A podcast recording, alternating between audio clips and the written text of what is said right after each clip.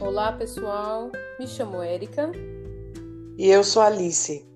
Nós somos alunas da Universidade Cruzeiro do Sul e estamos sob a supervisão da professora Maria Aparecida Conte. Hoje nós viemos aqui para conversar com vocês sobre algo muito comum no nosso dia a dia, desde a demonstração das nossas primeiras emoções de vida. Uma das nossas emoções mais primárias, o medo.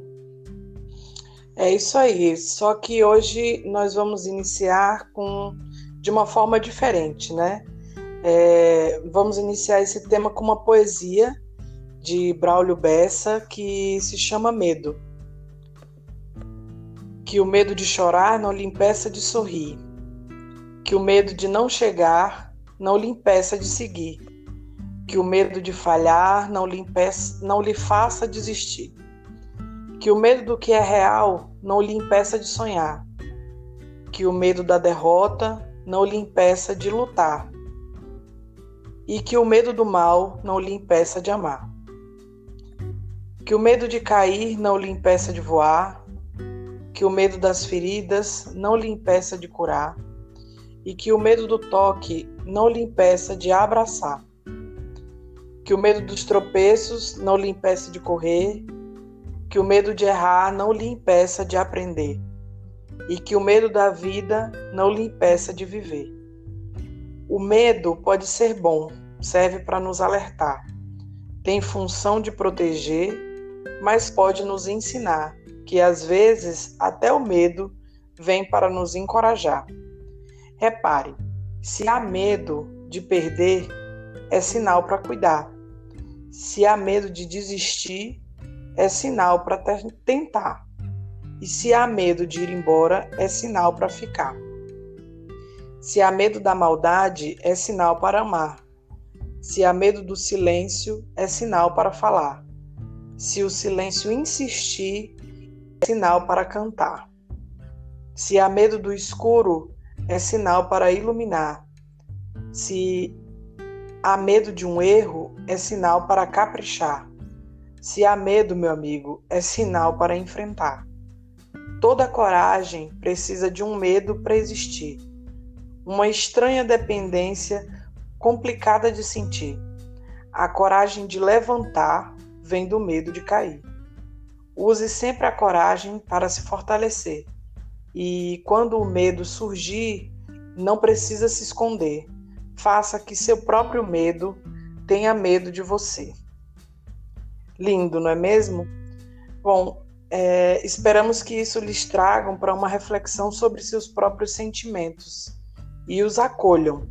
Né? Afinal de contas, aquele que não tem medo, mesmo que lá no íntimo, que atire a primeira pedra, não é verdade, Érica? É, com certeza, né, Alice? E esse assunto, ele nos faz vários questionamentos, né? Então, o que seria o medo? Quais os sinais do, e os sintomas do medo? O medo é patológico? O medo significa a mesma coisa que fobia?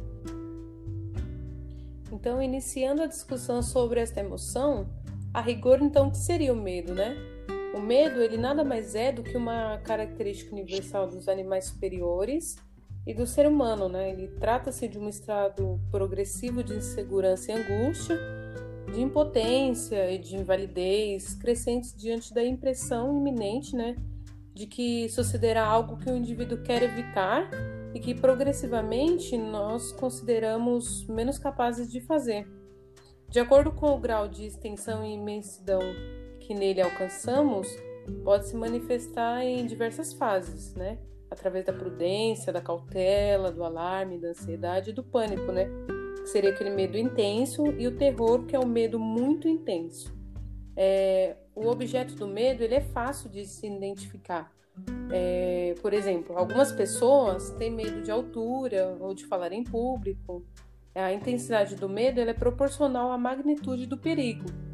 Muitas pessoas, por exemplo, sentem medo de ficar na ponta de um penhasco e relativamente menos medo de subir em uma escada, por exemplo.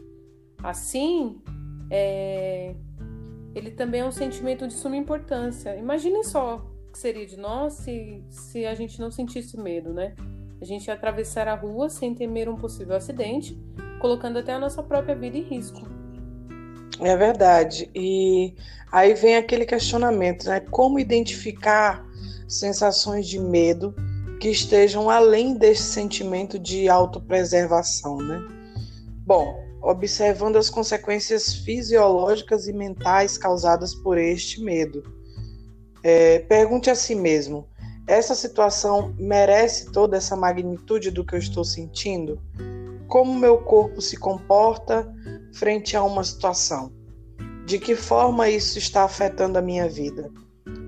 Porque assim, o medo pode apresentar-se também de forma psicopatológica, comprometendo o bem-estar do indivíduo, né? Como nas fobias, que são medos desproporcionais e incompatíveis com as possibilidades de perigo real oferecidas pelo fator desencadeante, né? Como por exemplo, medo de entrar em elevador, medo de gatos, ou mesmo de contato com pessoas desconhecidas. Consequentemente, desenvolver para um quadro de crises ansiosas, que aí é quando deixamos de viver o agora. Né? É, Lembrem-se, a saúde mental ela está diretamente relacionada com a saúde física também. Precisamos estar bem com o corpo e a mente. Tomem consciência das suas sensações corporais, permita a possibilidade de novos olhares e relações mais saudáveis com os nossos medos.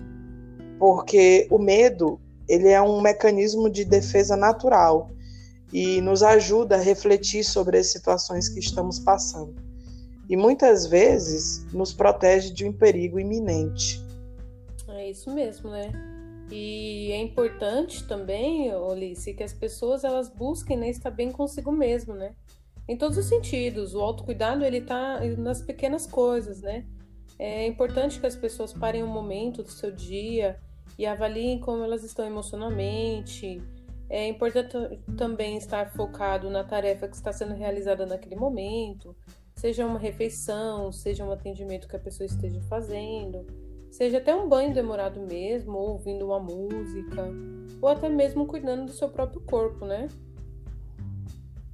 E nós estamos chegando ao final desse primeiro episódio. Nós gostaríamos de agradecer a todas as pessoas que participaram e tornaram possível o desenvolvimento deste material. Nós esperamos que ele chegue para cada um de vocês que estão nos ouvindo e que seja é, importante né, para vocês nesse momento em que todos nós estamos passando.